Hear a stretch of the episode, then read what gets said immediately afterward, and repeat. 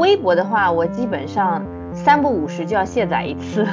每次都是在浪费了大量时间刷到没什么可刷的情况下，因为内心深深的罪恶感驱使我把微博给卸载了。我觉得我们的真实生活里面的社交形态已经一定程度上被这些热点还有被社交 app 给形塑了。就是大家坐在一起聊天的时候，经常就是会聊说，哎，最近微博热搜是什么呀？简体中文的互联网它有一定的它自己的生态，所以就导致了这些平台它的很多功能其实是复合性的。互联网它的生态跟社会现实其实是紧紧相连的。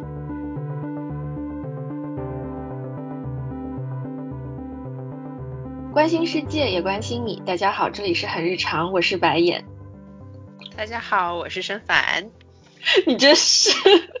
愣了，愣了多少秒？我反应不过来。我反应不过来自己是主播。是的呢。对，好。然后我们今天还请到了一位好朋友，是呃从事纪录片发行的一位朋友苹果。来，苹果跟大家打个招呼吧。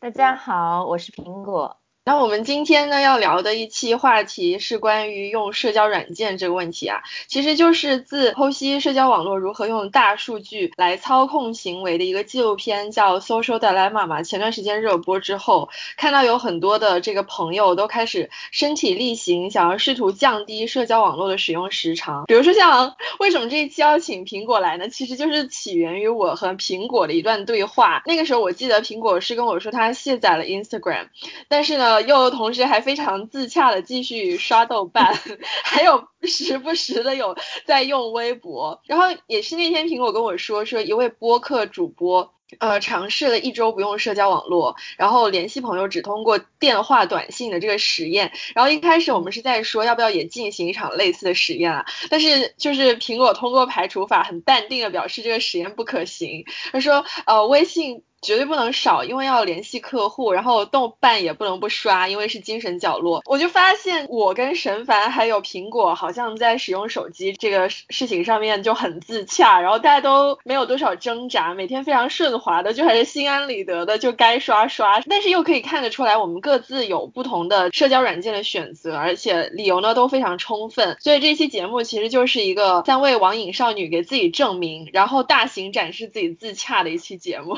首首先，第一个问题想问大家，就是有哪一个 app 是你们不刷不行的？对于我来说，如果不是工作原因加了很多客户的微信的话，我觉得真没有哪个社交 app 是不刷不行的。为俗话说，这个世界谁离了谁都能活，更何况离开一个 app 了。但是话虽这么说，我还是得坦白承认，每天我刷的比较上头的就是豆瓣鹅组。其实鹅组也没啥有营养的东西可以看，就是每天睡前醒后就会想要偷懒。看看八卦，然后最近我又迷上了吃播，每天就盼着我粉的 B 站 UP 主更新，有时候看着看着眼泪就从嘴角流了下来。起床眼泪从嘴角流下来可还行？然后我最近呃又多了一个在工作以外几乎二十四小时开着的 App，就是播客。基本上呢睡前听着入睡，早晨起床先点开播客，再开始穿衣服、刷牙、洗脸。做饭吃饭的时候也会听，出门散步买菜的时候也听，这应该是我今年使用频率最高的 app。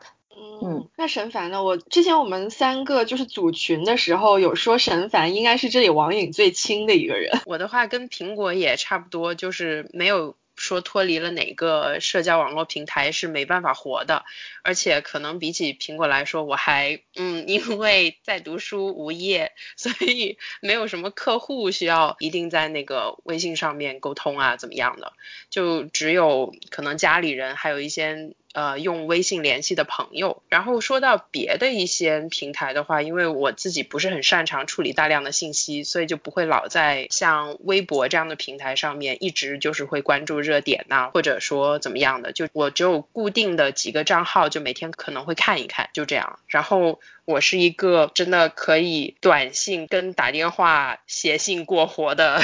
人，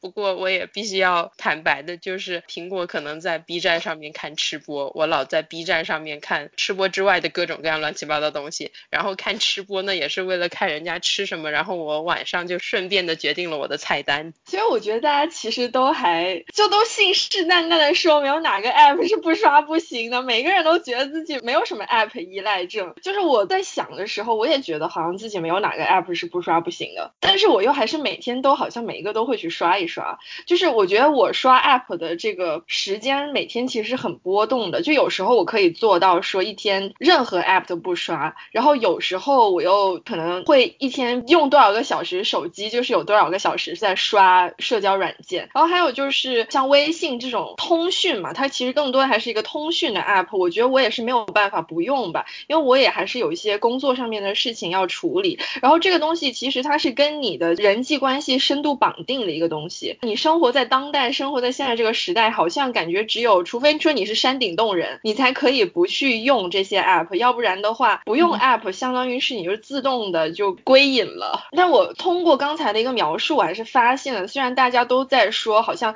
自己感觉没有哪一个 app 是不刷不行的，可是有可能是因为他们已经。变成了我们生活当中的一种常态了，就是说它实在是太 normal 了，有时候你甚至都没有觉察到，但是可能你做事情当中的一些缝隙，或者说是像我跟苹果处理这个工作的这过程当中，我们其实很多时候基本上，我觉得我的百分之十九十的时间好像都是由这些 app 来构成的。我有一个建议，就大家拿出手机来看一下屏幕时间，然后看一下我们每天花在屏幕上到底有多少时间，然后排名前三的 app 是哪一些。再来公布一下吧，谁先说？那我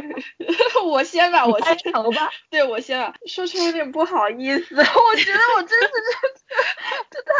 犯网瘾太严重了。嗯，使用是五小时五十六分钟，其中微信是两小时十六分钟。豆瓣是一小时八分钟，微博是三十一分钟，其他是一小时五十九分钟。但其实我这个不知道它是怎么算的，因为我的微信我感觉是就是挂在那里。然后今天可能是因为确实回复了比较多的这个工作微信，所以就用的时间会比较长。还有豆瓣，哇，我真的是一下怎么没有意识到我刷豆瓣居然刷了一小时八分钟，惭 愧惭愧。你们呢？我应该是我们三个中的重度网瘾患者了。我今天的平均使用屏幕时间是九小时九分钟，花在微博是排名第一名，两小时二十二分钟；YouTube 是一小时五十三分钟；微信是一小时四十七分钟；推特是一小时二十九分钟。我要说这个锅都是美国大选的锅，我今天基本上一天都在看美国大选。嗯嗯，沈凡呢？我用了两个半小时，天哪，你怎么做到的？然后第一的是微信，用了大概四十分钟，排在后面的是你们两个都没有提到的信息，三十三十六分钟，然后就是哔哩哔哩，信息就是短信。哇，你用那个，你是用那个在干嘛？你是那个用跟人在聊天吗？是啊，就是跟我村里面唯一的一个朋友，两个人在信息上面互相发短信，发发。三十六分钟呗，我很久没有听过有人用这么古早的方式跟自己的朋友联系。我也是，就是我原先也不是说太过依赖社交网络的一一个原因，就是我不是很喜欢在线上保持联系，也不是很擅长，所以一般就是有机会能见面就见面，就是大家都还发信息的话或者打电话，就尽量用这种方式，就是打开微信然后去戳戳这种，不是太是我的一个习惯。所以是不是如果我发短信给你，收到回复的速度会比发微信给你收到回复速度要快？很有可能，难怪，因为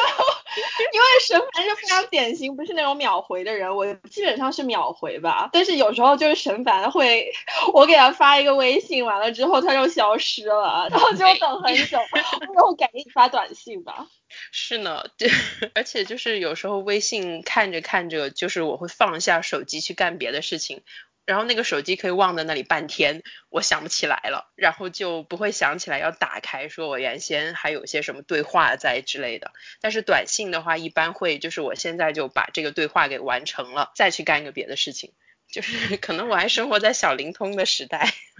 哇，我觉得社交媒体这些公司应该最害怕你这样的受众了。对不起，对不起了，各位爸爸。好，我们刚才是说了自己用的比较多的是哪一些啊？那呃，就是大家有没有曾经试过去卸载哪一些 app？我没有真的尝试过去卸载哪一个 app，但是我有起过说我要回到小灵通时代的这种念头，就是因为因为即使像我这样用手机以及社交平台的这个呃时间不是很长，我还是经常会在。微信公众号上面看文章，然后后面就发觉这个信息获取的方式还是过于的碎片化了，所以我有有一段时间就真的想要，那我就不要再看这些别人写的文章，我不如去正儿八经的看看书什么的，就是这时间攒起来其实也差不多了，我可以去看大部头的东西了。但是后面就发觉还是没有办法，一来我自己注意力真的可能没有高中那个时候那么集中的一个状态了，这种比较碎片的吸收信息的方式已经是我习惯的这种节奏了，所以就还是就是没有真正的实践回到小灵通时代 这样一个实验。还有就是像刚刚白眼跟苹果都有提到的，就是微信这样子的平台，你有工作或者像我有家人以及国内的一些朋友，大家是用这个平台的，那我就这个平台就一定得留着了，要么我们就只能回到写信这这样一个状态了，所以就删不了。我的话，我删过微博、Facebook、Instagram，然后微博的话，我基本上。三不五时就要卸载一次，每次都是在浪费了大量时间刷到没什么可刷的情况下，因为内心深深的罪恶感驱使我把微博给卸载了。但过阵子我发现我可能又错过了什么热点，或者又出现了什么爆炸性的社会新闻的时候，我就会再把微博重新装回来，看看最新的动态，参与大家的讨论。然后卸载 Facebook 和 Instagram，主要原因也是因为相对其他中文媒体，我使用的频率很低，然后卸载起来也比较痛快。还有一个原因呢，就是因为看了纪录片的 Social Dilemma，算是一个催化剂吧。然后在此之前的话，呃，我其实在 Facebook 上有过两次不愉快的经历，因为 Facebook 删除过两次我讨论疫情的帖子。第一次是我转载了一个马来西亚媒体分析中国抗疫成因的一些。一篇文章，然后过几天呢，我收到了 Facebook 通知，我说我违反了他们的相关条款，呃，要禁言我三十天。我当下就很不服，进行了申诉，然后 Facebook 接着就把我的帖子复原了。然后还有一次就是在英国首相。Boris Johnson 被确诊为新冠后，我跟朋友圈的一些人对这件事情的观点产生了很大的分歧，然后我就在 Facebook 上面发表了一条状态，我当时是用英文写的，翻译过来的意思就是说，呃，我想问一个伦理的问题，希特勒他值得同情吗？一个问号。然后我当时肯定是意有所指，结果没过几天我就收到了 Facebook 的删帖通知，理由是说我本条状态违反了他们的社区原则。然后我又进行了申诉，然后 Facebook 又回复了我这条状态。然后这件事情可能在简体中文的环境下，大家都习以为常了。就豆瓣上成天看到大家在投诉被删帖、被封号，但是在倡导言论自由的西方社交媒体上，我第一次感受到了对所谓的言论自由也是有选择性审查的。如果你发表的言论是符合西方价值取向、批判跟西方完全不同的意识形态，那肯定是百分之百受到他们的言论自由的保护。反之，就可能有删帖的风险。然后，Facebook 此前因为发生过剑桥分析公司利用用户大数据干扰美国大选的丑闻，就是他们对右翼民粹组织的宣传引起用户之间互相仇视和敌对的情绪，他们对这些不负责任的言论是没有做任何的审查和筛选的。所以，在我心中，Facebook 已经是一个毫无底线、只认钱的公司，此时不删更待何时呢？然后删除 Instagram 的另一个原因是最近。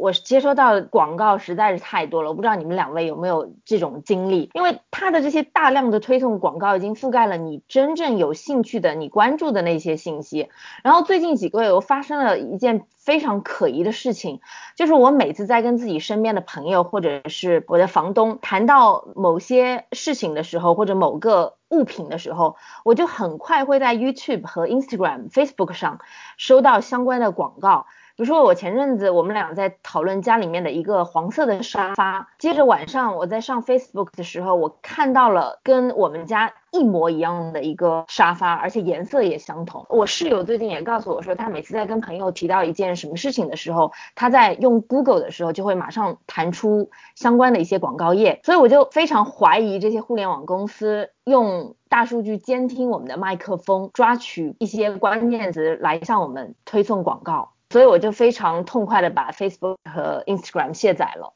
对我感觉，其实大家卸载原因可能。是不是可以分成这几类？一个是信息焦虑，就是其实有一定程度上，有时候知道了这个 app 存在，比如说像 Instagram 或者说是微博，你知道那上面有很多信息，然后你不看又会觉得好像错过了什么东西，就觉得自己被 left behind 了。然后呢，你就想要去看，可是呢，就刷完了之后，其实又觉得整个人很空虚，所以就干脆就卸载了。呃，然后还有就是像苹果刚才所提到的一些隐私的问题，就像我自己的话，其实。其实我是好像很少说真的有很努力的在对抗我刷社交网络的这样一个欲望吧，但是我是有卸载过好几次微博的，因为那个时候就是我还不自洽，然后我又觉得自己整天在浪费时间吧。其实最主要的原因其实还是因为信息焦虑，就觉得说好像有很多事情值得我去关注，然后我也应该关注。如果失去了微博这个平台之后，很多东西我就。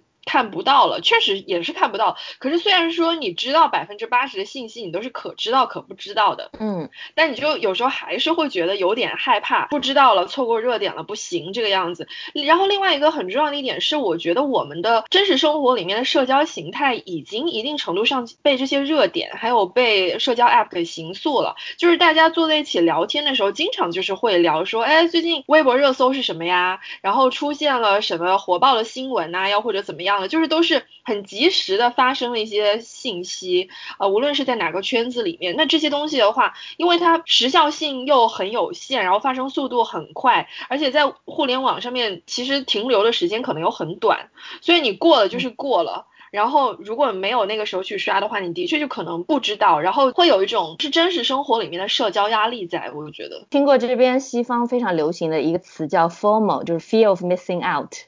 嗯，就是形容这种错过信息的焦虑。是的，刚才在听大家在说的时候，我也是有感觉到，其实大家有信息焦虑，其实一定程度上还是说明我们有获得信息的这样一个需求嘛。就是我不知道大家在刷社交网络的时候，实际上到底想获取一些什么样子的类型的信息。还有就是说我有时候会感觉，好像除了社交网络之外，你起码说简中互联网吧。你有时候不知道该上哪去看信息，或者说你不知道从哪里获得一些靠谱的中文的东西，所以我就在想，是什么造成了这样一种局面？是什么让我们好像不得不选择社交网络来看我们想要看的东西？我是觉得社交网络平台它本身主要目的还是拿来社交的，但是像白眼刚刚提到的，因为我们呃简体中文的互联网它有一定的它自己的生态，所以就导致了这些平台它的很多功能其实是复合性的，就不像比如说在英文或者是繁体中文的世界里面。你可以有在 BBC 或者在 Guardian 或者在各种平台上面去看信息，还有一些别的繁体中文的这些平台。但你一旦这些平台它的传递信息以及观点的这个功能它没办法在简体中文的这些平台上实现的时候，你自然而然的，但这个世界上每天都有很多事情发生啊，那这件事情的发生，它的被报道以及被记录，它就会出现在别的平台上了。对，所以我觉得有一一定程度上是有这个原因在里面吧。嗯嗯，那其实像沈凡的话，你自己刷社交网络的时候，你主要看的是什么内容呢？我的话，我就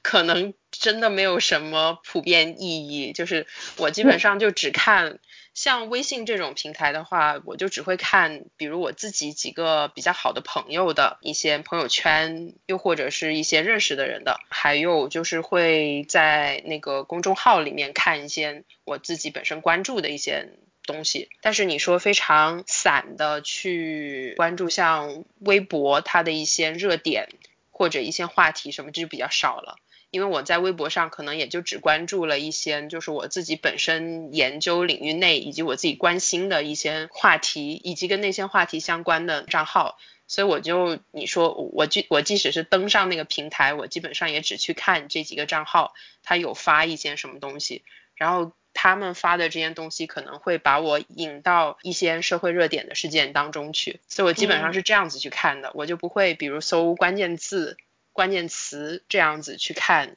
都有一些什么事情，然后像白眼刚刚也有提到说，我们总是很害怕可能会错过很多事情，而且像因为互联网上很多信息它传播它是很及时，它有一定的时效性，所以这种你现在看不到。接下来可能就没了的这种状态，就是我原先有一段时间有焦虑过，但后面就是在村里面待久了，就觉得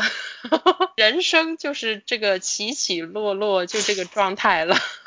就是哪儿都是起起落落。可能我自己选择的一个方式就是我平衡一下我自己的心态，然后可能再删减掉一些我并不是说真正很关心，或者说。我的情感结构能够承承受得起、处理得了的这些信息的话，这之外的很多东西，我可能就会尽量的不去看了。好佛系哦，就可能佛系就佛系在这儿吧，倒不是说真的不上网了。对，我觉得沈凡就是沈凡，总的来说感觉是一个焦虑比较少的人。沈凡比较平和，然后他这种平和的心态也很大程度上的影响到他使用社交软件的一个习惯。我觉得我跟苹果可能就是焦虑型人格，我们真的很容易焦虑，而且怎么说呢？对于我自己来说，有时候。使用交呃这种社交网络其实是很矛盾的一个事情，就是有时候我是想要去缓解压力、释放放我的焦虑去刷的，可是它反过来又带给我了更加多的焦虑。然后有时候我经常会有一种夹在中间的状态，就是其实我不刷我也会焦虑，然后我刷我也会焦虑，各有各的焦虑，带给我不同类型的焦虑。哎，其实这么说来，我都还没有自洽。这个自洽不成立。我跟你完全有一样的心路历程。嗯，但对我来说，既然是社交网络，我肯定是奔着社交属性去的。就比如说朋友圈和 Facebook，我一般会扫一眼，看看大家对最近都在分享什么东西。但我发现朋友圈现在其实真情实感分享生活的也越来越少了。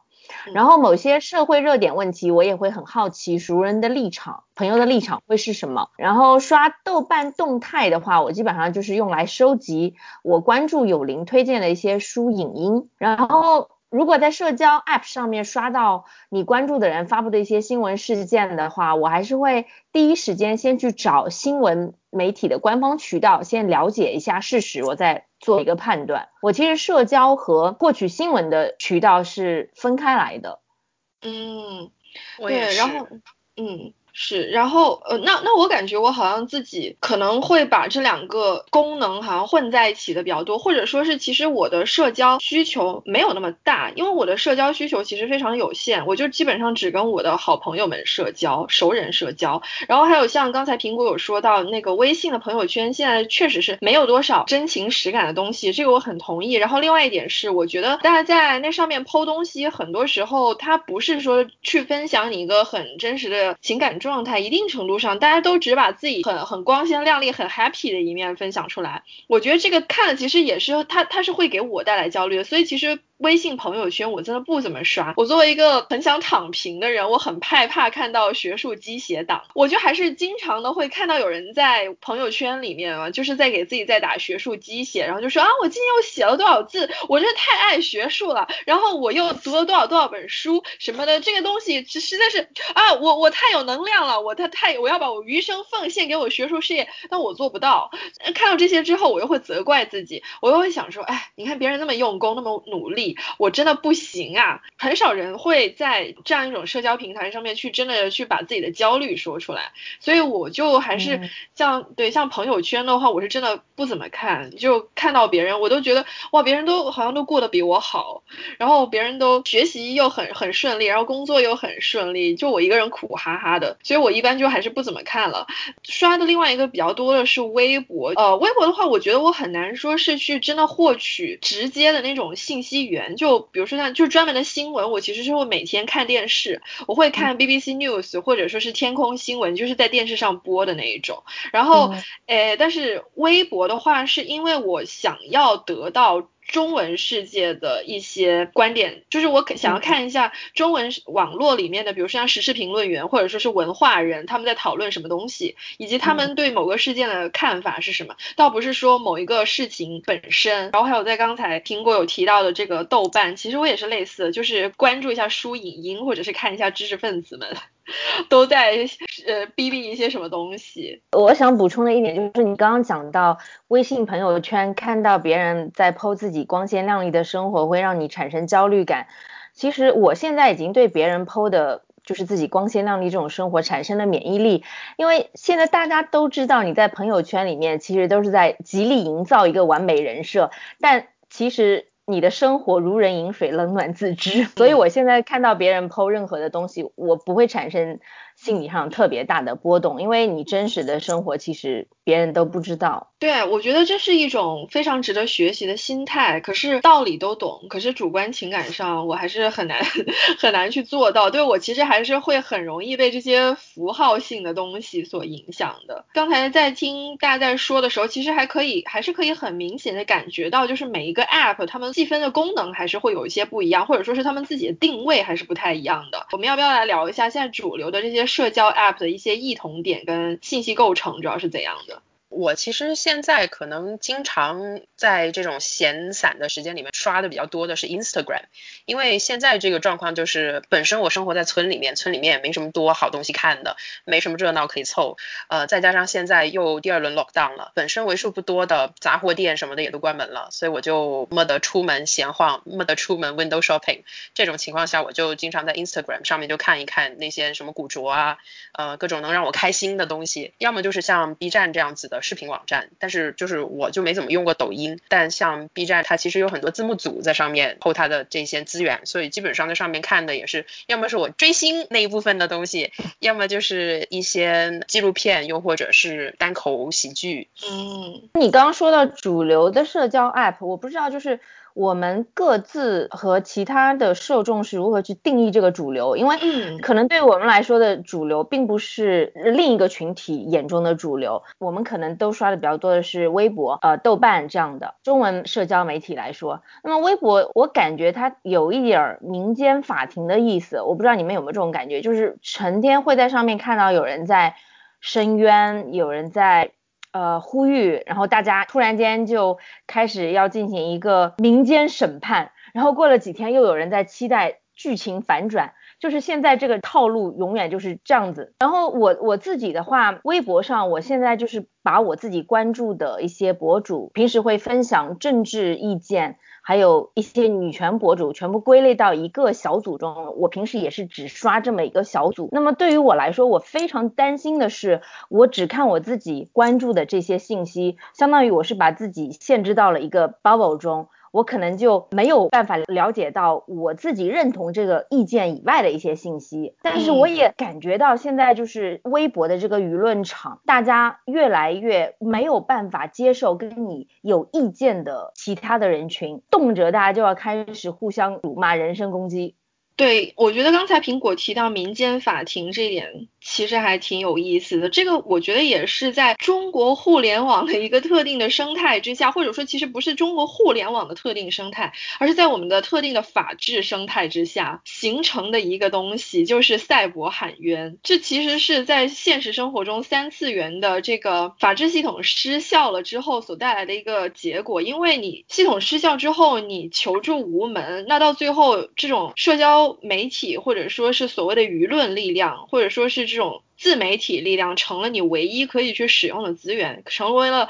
普通人可能唯一可以去集结最大声浪以及获取最多关注力的这个平台。就是这个社交网络本身，他们的功能以及他们在现当下所呈现出来的一个形态，的确是被我们的一个社会现实所形塑的。像赛博法庭、赛博喊冤这种东西，我觉得可能它其实跟一开始这个社交的定位还是有蛮大的一个区别吧。嗯，我觉得这个白眼刚就提到了一点，就其实互联网它的生态跟社会现实其实是紧紧相连的，也不仅仅是微博了。其实你看现在这种大大小小视频网站上面。也经常会有这样情况发生，比如像 B 站或者是像快手，还有抖音，其实上面它就会有呃类似像微博上面的一些民生跟社会新闻比较相关的信息会出现在上面。我觉得每一个平台，我们经常说的不好听的，就是它会有一个平台使用入门的门槛，不同的社会群体，它使用这些平台的习惯它会不太一样，然后他们所使用的这些平台就成为了他们所经常面对的这些问题的唯一一个出口。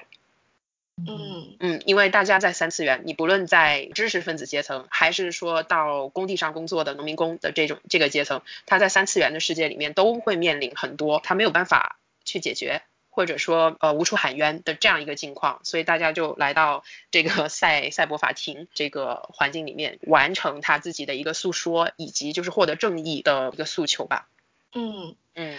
对，神凡刚才用了“出口”这个词，我就在想，我们现在在社交网络上面看到的，其实很多都未必可能说是事实性的信息，很多其实大部分其实是情绪，有。有那么多的爆炸式的信息存在，其实未必。我觉得事实性的信息是有限的，但是人的情绪是无限膨胀的。所以其实我们看到的不是爆炸性的事实信息，而是爆炸性的情绪。我觉得这一定程度上其实反映了大家的一个生存现状吧，就是极大的焦虑、压抑的环境，以及没有办法释放，没有办法在就真实生活中面排遣的这样一种无处安放的焦灼感。那你只能通过一个像平行世界一样的地方来放置自己，像一个存储信息的盒子一样，把我们的这个情绪都存储在那个四四方方的这样一个扁平的智能设备里面去。嗯嗯。然后还有一点，我刚才注意到了，其实就是因为一开始神凡说他在，比如说像刷 ins，或者说是有在刷 B 站，我觉得社交媒体可以粗略的分为两类吧。以呈现方式来看的话，一个是还是以文字比较多的，或者说是它是比较综合性的，像微博呀，就是什么都有。然后微信公众号，我觉得也一定程度上，因为你也可以看视频嘛，又有图片又文字。但是像比如说像 B 站，然后还有 Instagram 啊这些。它基本上是以视觉的呈现为主的。你们觉得这两类的社交平台上面的信息有没有一些不同点？我觉得还是非常不一样的呢。包括像 Instagram，还有跟 B 站。这两者之间的区别其实都挺大的，像 Instagram，它说白了，大家就是拿来 po 图，然后附上一个可能短凑的非常有意思的标题，又或者是一个短评什么的，所以这个平台主要还是作用在你的视觉，所以基本上我看 Instagram，我不会期待说会有一个什么。观点，又或者一个那种社会事件，基本上就是去看人家的这种二手衣橱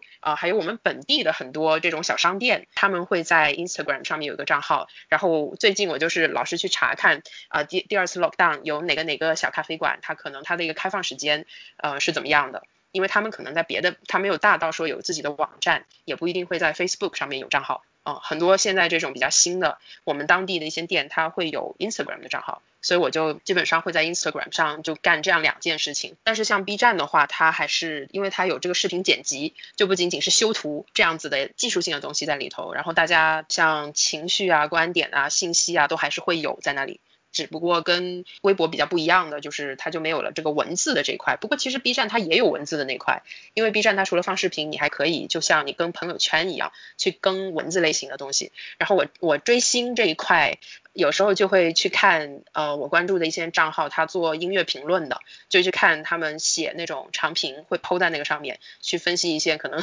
现在音乐或者是现代音乐产业里面的一些什么什么技术流的东西。嗯，它跟微博的话，就我们可能打开微博，像之前那个白岩也会有提到，我们有时候会去看一些中文世界里的大拿。他对于一些事件的评论，呃，尝试去掌握一个简体中文世界，它一个现在舆论场它是怎么样的，以及大家可能发生一个什么事件，它的一个情绪是怎么样的，有比较偏向于社会观察、社会学意义上的这种观察的东西在。但是我觉得这个在 B 站跟 Instagram 上面还是比较缺失的。嗯嗯，我觉得文字导向的媒体和以图和视频为主的平台。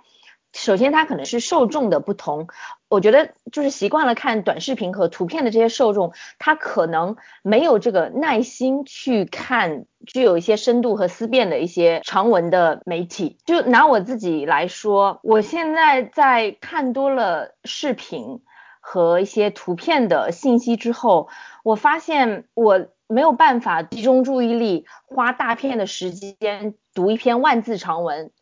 然后甚至我在看一个视频的时候，我都会把它调成两倍速去看。我就是非常着急的要迅速的获取这个视频的信息，甚至有时候我在去查一个维基百科的时候，我。我当时就在想，哎，如果有一个比较有趣味性的视频去解释，我就不用看那么多文字的东西了。我非常深刻的意识到这个对我的注意力造成的影响，所以我自己其实也蛮焦虑的，但你又没有办法去逆转、去克服这样的一种心态。我反倒觉得可能就是也只是从我自己的一个使用经验来说，就是其实我基本上是像我们提到的 Instagram，还有这个 B 站，还有微博，或者说是像微信公众号，它有时候会放很长的视频，或者是这种呃深度调查报告什么的，就是我基本上都有用。然后我就发觉对于我来说，我就比较有目的性的，就是 Instagram 我打开我就知道它不会有观点，它也不会有任何东任何什么就是呃能够启发我、冲击我的思辨能力这块的东西，所以我基本上就把。把它做一个审美作用的平台去用，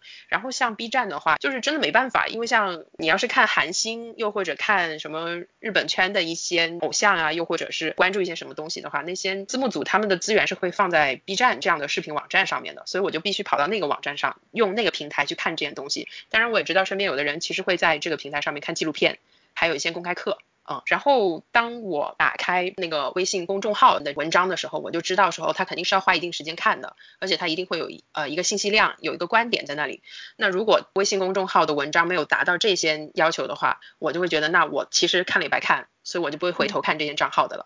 嗯，就是有时候会有这样子。然后我我我发觉苹果的刚刚描述到的说，你看一个视频也会想要二倍速看，你会不会听播客都想要二倍速听？我会这样子，是吧？我就是还是。对，还是要看这个播客主播的语速，以及他们探讨的话题是否是我感兴趣的。如果是我感兴趣的，我会非常耐心的，就是正常语速去听，甚至我还会去听第二遍。那如果是一些呃，我觉得可能没有太多我感兴趣的内容，但是我又比较想要了解他们说的这个内容的话，我可能就会一点五倍速。对。嗯嗯，因为我身边也会有朋友，他看电视剧的时候他会二倍速看，然后听播客也是他会一点五倍速或者一点三倍速去听。就是他跟我这么一描述的时候，我当时觉得挺挺吃惊的，就是哎，原来电视剧还能二倍速看，又或者说播客还能点那么快去听。就是我就发觉他有些时候他不一定是这个平台的关系，而是使用者他的一个期待以及他的一个使用的习惯。你你刚刚有提到说这些信息的。输出以及呈现的方式，它确实会有它自己的一个性质在那里。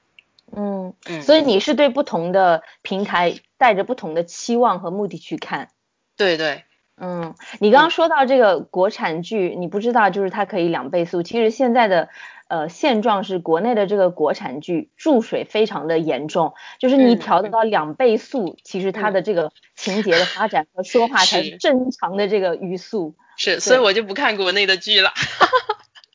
因为我知道，他如果是这种青春言情剧，或者是家长里短类型的，他肯定他就是这样一个状态。所以这些剧我就不会在国产剧里面去看，我就可能会去看日剧，又或者是甚至说是韩剧，它的有一些呈现家庭亲情、人际关系以及年轻人的生活状态的这些剧。但像国内的话，比如探案、迷雾剧场系列 这些的话，我就会去看，因为我知道说他在这十几集的这个范处理，他做到十几级的事情，他不会。把它注水成四十几集来给我看。嗯，对，我觉得听你们刚才说还是蛮有意思，因为我有在想，其实我可能跟沈凡还是比较像，在这个使用习惯上面，就是我在比如说现在在刷 Instagram 的时候，其实跟我刷微博的时候的状态是不一样的。在刷 Instagram 这种完全是图片的 app 的时候，其实我的状态是最放松的，因为我就觉得我就是拿来娱乐的，我没有想要获取任何的观点或者是怎么样。可是有时候在刷微博的时候，我其实还是有。点点的压力。其实我也是关注了很多泛学术圈的人嘛，或者说是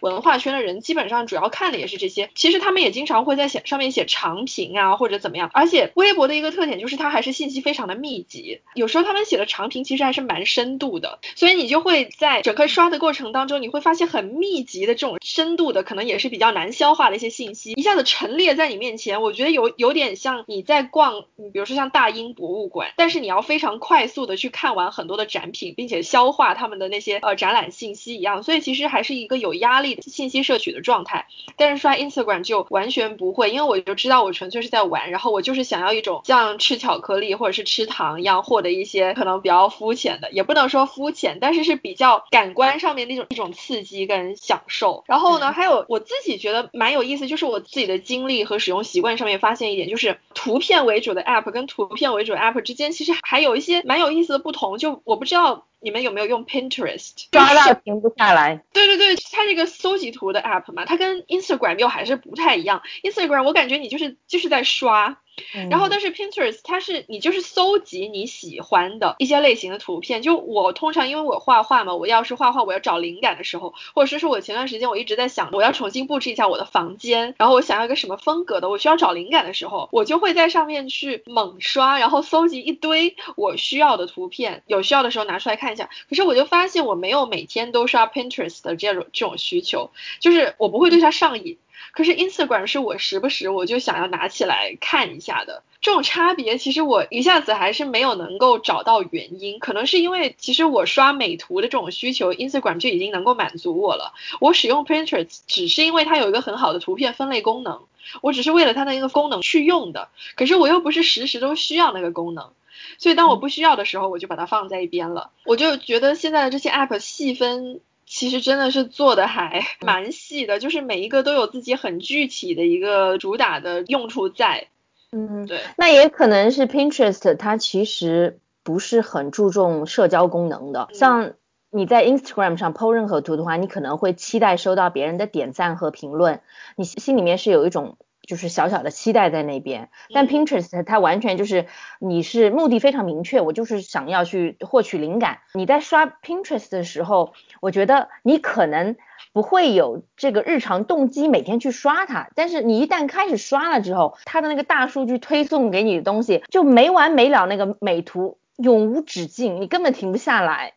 嗯，对。哎，我觉得刚才苹果提到一点很有意思，就是社交的这个东西。它的社交功能是否会让一个 App 的粘性增加呢？因为刚才苹果说，可能 Pinterest 刷一下就不刷了，然后没有很期待去刷它，是因为可能没有那么多人给你点赞。虽然说 Pinterest 它上面也有这种 follower，它你也可以去关注别人，然后你也去可以去点赞别人的这个照片，但是的确可能还是跟自己的社交圈的特点有关系，然后跟你这个社交圈的使用习惯有关系。因为我们没有形成一个固定的使用 Pinterest 的社交圈子，自然我们自己的社交网络无法在这个 App 上面聚合。所以确实，因为社交需求是一种刚需，所以其实我们是把自己的社交需求均匀分布到了不同的 App 上面去。因为你刚刚讲到了不同的社交媒体，我想问一下两位，你们在不同的社交媒体上是不是会呈现自己不同的人格？我会，我感觉我好像走到哪儿都比较佛系，就是 神凡是真的，他是一个很一致的人，他非常连贯，非常自洽。嗯嗯，对，嗯，我会。我觉得我在微博上面，因为没有什么人关注，就会比较敢骂人，然后 会之前神烦发这一点就是 我有转鲤，对，我会整天转锦鲤，但因为跟它的转发功能有关呐。就你谁整天在朋友圈上面发一条锦鲤，然后说我今天要转发，然后我我今天要蹭好运，就是这每天都发，别人不是当你神经病吗？对，对，但我懂，我懂。如果对，但是如果是在微博上面，就反正一堆人也这么做啊，你看到了就顺手一转嘛，不会有人觉得你天天在微博上面转锦鲤是神经病。转发想说不想背这个锅。对，哦也是啊，嗯，我的迷信人格是在微博还有豆瓣上面时不时的暴露的比较明显。是，只是刚好我们在这些平台上都是好友，所以我就恰巧目睹到了这些时刻罢了。我就很害怕朋友要加完我所有的社交媒体平台，因为我是一个在不同的媒体平台就会呈现完全不同人格的自己。因为原先在不同的社交平台加的好友和关注人都不同，然后我在微博、微信、豆瓣可能会展现完全不同的自己，不能说不同的人格，应该是自己的多面性吧。比如说微博的话，我已经几年都没有发过一条状态了。老实说，我现在都不敢回首我自己以前的微博，因为我这几年的心路历程已经产生了一个巨变，我现在再也无法直视从前的自己了。然后微信朋友圈刚出来那几年，我可能也是那种每天要写一篇小作文的 oversharing 型，但是现在我只有在工作有营销需求的时候发一些状态。然后就是时不时的会发表一些政治相关的想法。对，真的就是苹果发朋友圈的时候，基本上就是我们有个纪录片要上了，大家赶紧去看。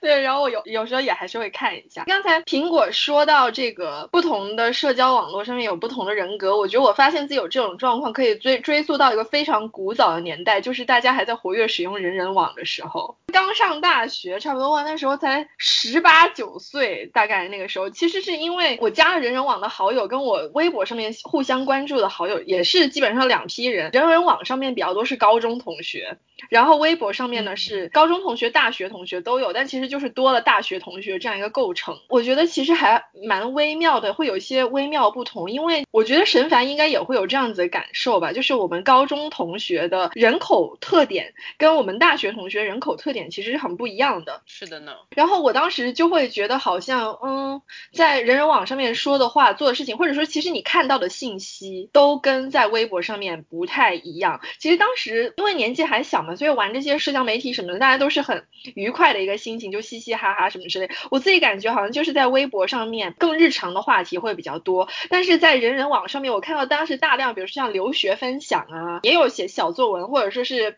就同学们写一些文化评论啊什么之类，就是你知道偏比较比较豆瓣的一些事情。但是呢，在微博上面就不太一样，就可能是更日常。但是我现在自己感觉我好像是在不同的平台上面会做不同的事情，可是我很难总结概括这些人格分别有什么特点。所以请问神凡，神凡是为数不多有我所有社交平台账号 关注的一个朋友，你觉得除了转锦鲤这一块之外，我有呈现很明显不同的人格吗？我觉得你问错人了，因为我是什么平台都不怎么用的人，也是。就是我偶尔上去一下就发现，哎，白眼又转了个经理，好吧，好吧，默默走开，好吧，那可能就是迷信这点，对，对，这这没什么，怎么说呢？我觉得可能这还是跟个人性格有关系吧。就是我我觉得我以前属于那种可能大家刚用社交平台的那个年纪，就是会有很。感觉找到了一个情感的以及乱七八糟这种想法的一个输出口，所以会在上面写段子、写小文章什么的。现在感觉到这个年龄了，觉得哇不堪回首什么。后面我就基本上就是再大一点之后，就觉得有很多话，其实我也就只有身边的几个人可能会觉得够熟悉、够舒服，可以去聊。那么除这些人之外的，除非我逮着谁了，我说一说。要么我就不说了，就像大家可能很多焦虑啊什么，可以在这些平台上面，或者通过在这些平台上面找信息，或者在这些平台上面跟一些朋友、一些熟人联系，或者通过观察他们来得到一些抒发，又或者被激发。但是我就基本上很多事情，如果能是我当面能够见得到的人去聊，那我就这样子去处理，要么就把自己关在自己的洗澡间里面，边洗澡边哭，哭。完就嗯好啦，可能我的处理方式是这样子，所以在这些平台的使用的习惯上就会很不一样。然后说白眼，我觉得我跟白眼认识时间太长了，就白眼什么样我都不会觉得有什么。嗯嗯，你刚刚讲的我还蛮感同身受的，就是你刚刚讲完那段话，我当时心里的感觉就是我们长大了，就从前什么事情都要上社交平台发泄一下，变成了一个人关在房间深夜痛哭。嗯，其实就是现在大家的情绪都不会那么外放了。我感觉现在自己其实，在朋友圈上面说点什么东西，好像有时候会想讲讲段子，或者说就一个公共议题发表一个什么看法。对，要么或者就是看到了某一篇公众号文章，觉得写的很不错，然后想转发一下。对，嗯，但是情绪的话，的确就是都是找一个无人角落，然后在那里嘶吼。嗯，其实我刚才有在想提到一点，就是因为大家都有提到播客，我觉得今年应该算是中文互联网播客开始蓬勃发展的一年嘛，也受诸多因素的影响，受到疫情的影响什么的，有感觉到其实播客单纯的这种声音信息，它又是刚才我们所说的跟文字为导向，或者说是以图像为导向的这种平台又不太一样了，它是纯粹只有听觉的这样一种输出，但是呢，它是处在一个中间。的地带，我感觉，因为比如像我们现在使用比较多的播客平台，可能是小宇宙嘛，但小宇宙我觉得是一种极其轻的社交，然后它也没有什么私信之类的什么功能。其实你就是看看其他人的一些评论呐，然后给其他人评论点赞，或者说是有人觉得你说哪一条留言很有道理，然后人家就来关注你。可是关注了之后，你和他好像也没有办法双向联系这样。所以我觉得其实这种播客平台的出现还蛮有意思的。你们觉得小宇宙未来会不会发展成一个就是也是有站内私信啊，然后就是两个人可以开始聊天这样一种功能？这个感觉不是很确定呢。就是比如像别的一些播客的平台，它也不不单纯是播客吧。就像我，我也会用那个 Spotify，用它来听播客。特别是在小宇宙出现之前，有不少频道它在 Spotify 上面也会有它的一个频道在，所以我就会在上面听，感觉。播客的这些平台，它还是倾向于像微信公众号那样，你在底下留一个评论。但是可能比起微信公众号，它有一个你再去回复你的读者留言这样一个功能。这些平台还是可能比较缺少说你账号拥有者之间的，又或者是主播跟听众之间、内容产出者跟受众之间的交流还是比较少一些。嗯，我可以分享一个我通过小宇宙实现了社交属性的一个故事。来来来来来来来来来，我前阵子关注了一个播客叫理想屯的 CJ Show，我不知道你们俩有没有关注这个。然后这个主播他们聊了一期伦敦的读书会的事情，然后我听完这期节目之后，我就对。这个伦敦的读书会产生了很大的兴趣，然后呢，这个主播也在下面留言说欢迎大家来加入我们的读书会，但是他们又没有提到说这个读书会要怎么加，因为它是一个微信的群，是一个一百多人的大群，然后我就给那个主播评论下面回复我说。请求加入你们这个读书会要怎么加？然后他说，那你就加我的微信，我把你拉进这个群。然后我我想我要怎么加他的微信呢？然后我就想了个法子，因为我不想在这个公众平台公布我的私人微信，我就把我的邮件发给他，回复他，就说你把你的微信发到我的邮件里，然后我再通过这个邮件加了他的微信号，他就把我加入了这个伦敦的读书会。嗯嗯嗯，但是这个。这个的社交，它又还不是在这个小宇宙这个平台上完成的，你还是要通过别的一个呃社交途径跟它产生一个社交关系。嗯嗯，对，所以刚刚白眼说，如果发展成站内私信的话，我当时就想，哎，这样就方便多了，就不会担心说泄露你自己的隐私，要通过评论去进行这么一个交流。对我刚才。提到这一点，是因为我感觉现在所有的 App，不管你的初始的功能是什么，或多或少好像都会想要有一定的社交功能在。因为还是像刚才我自己的一个观点，就是社交它是提升用户对 App 粘度的一个非常有效的一种方法吧。然后其实举一个另外的那种例子吧，就是甚至有人就你看用网易云都可以约炮，是吧？就其实网易云真的对真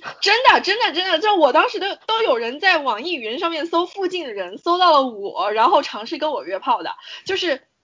就非常 random，然后其实这种事情还蛮普遍，而且其实，在网易云上约炮的故事，就之前也有看过一些，因为我平时想到的，我也就是在网易云上听歌，然后可能看一下，大家不是很喜欢看下面评论什么之类的嘛，我其实没有说那么看重它的社交属性，但是。它的社交属性是在的，而且可能对于音乐爱好者来说，他们有一个共同的圈层，他们相互分享音乐的话，那网易云里面的这样一个它的社交属性，它就变得非常的重要。然后呃，刚才提到说小宇宙会不会这样做，其实是因为他们本来是做极客 APP 的那个公司嘛，其实极客本身就是一个社交平台。而且他们还做了另外一个，就是那种 dating app，一个约会软件叫橙，所以其实就是极客，他就是做社交出身的。我觉得这是他们公司的一个底色，所以我就会有在想说，他们未来小宇宙不知道会怎么样发展。先立一个 flag，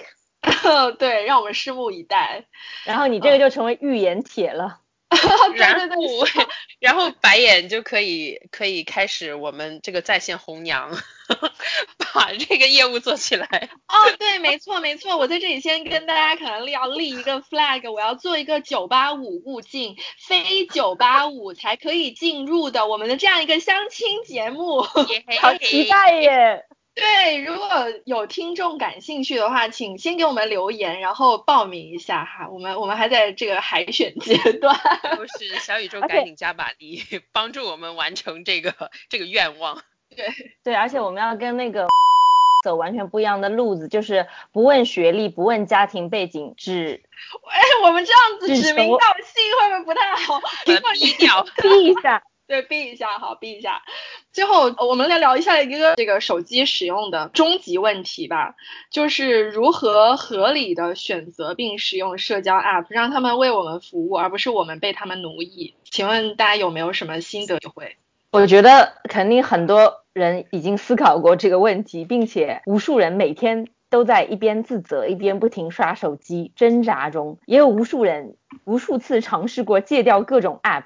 装了卸，卸了装，因为我就是这无数人之中的一员。我尝试过卸载所有的社交 App，并且关闭过朋友圈六个月。上床之前把手机锁在柜子里，或者是放在另一个房间。然后我至今没有一个方式是坚持下来的。所以我想说的是，我们与社交 App 之间的关系已经不仅仅是自制力的问题。就像我们早先提到的这部社交困境纪录片里面说的，这些科技大公司，他们可是聘请了世界上最最顶尖的人类行为学家，每天他们都在研究如何让我们上瘾，所以这不是我们简单的个人意志力可以去对抗的事情。所以我的对策就是放弃抵抗。当我刷到恶心的时候，我就会因为强烈的罪恶感，把周末两天用来看书弥补一下，然后就是。另外，我们就是要有这个意识，即使我们不放弃刷手机，但还是要保持时刻脑袋的清醒，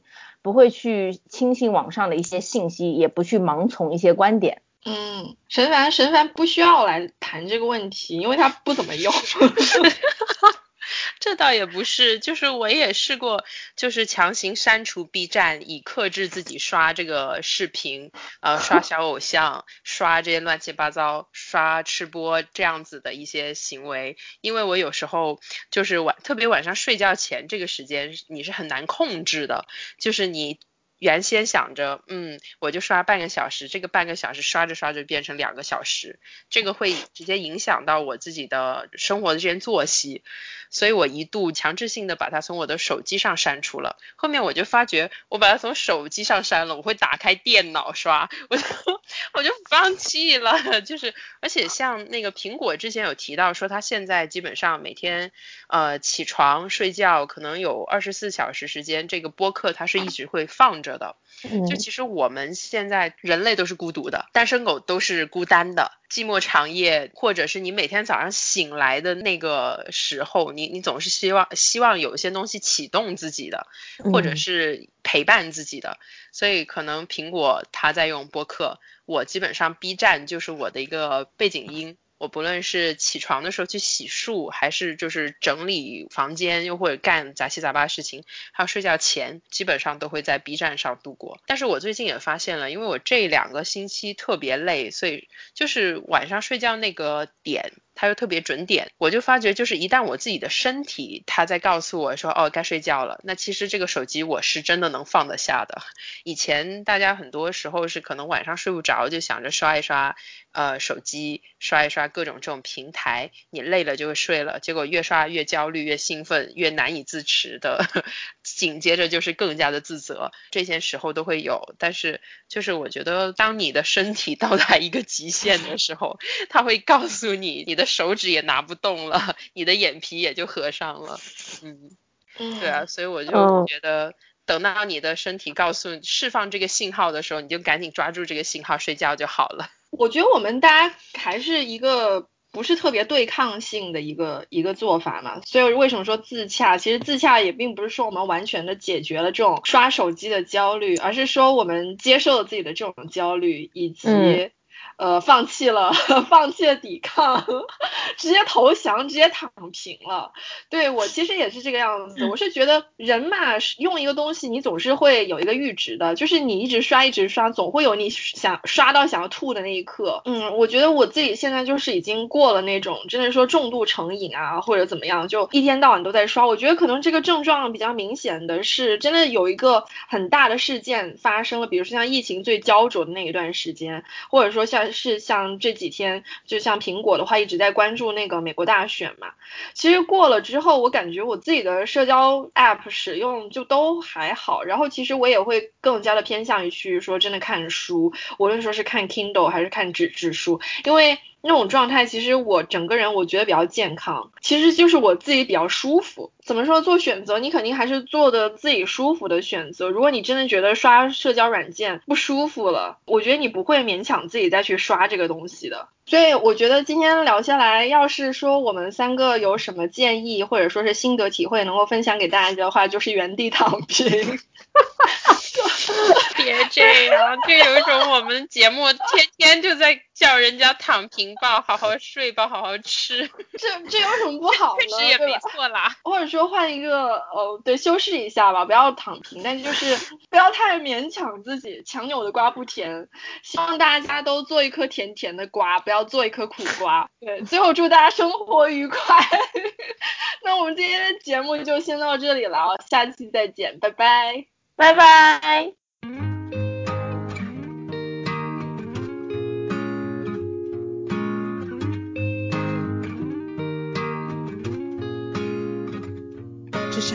很奇怪，座位忘了让出来，都是 FB 在作怪。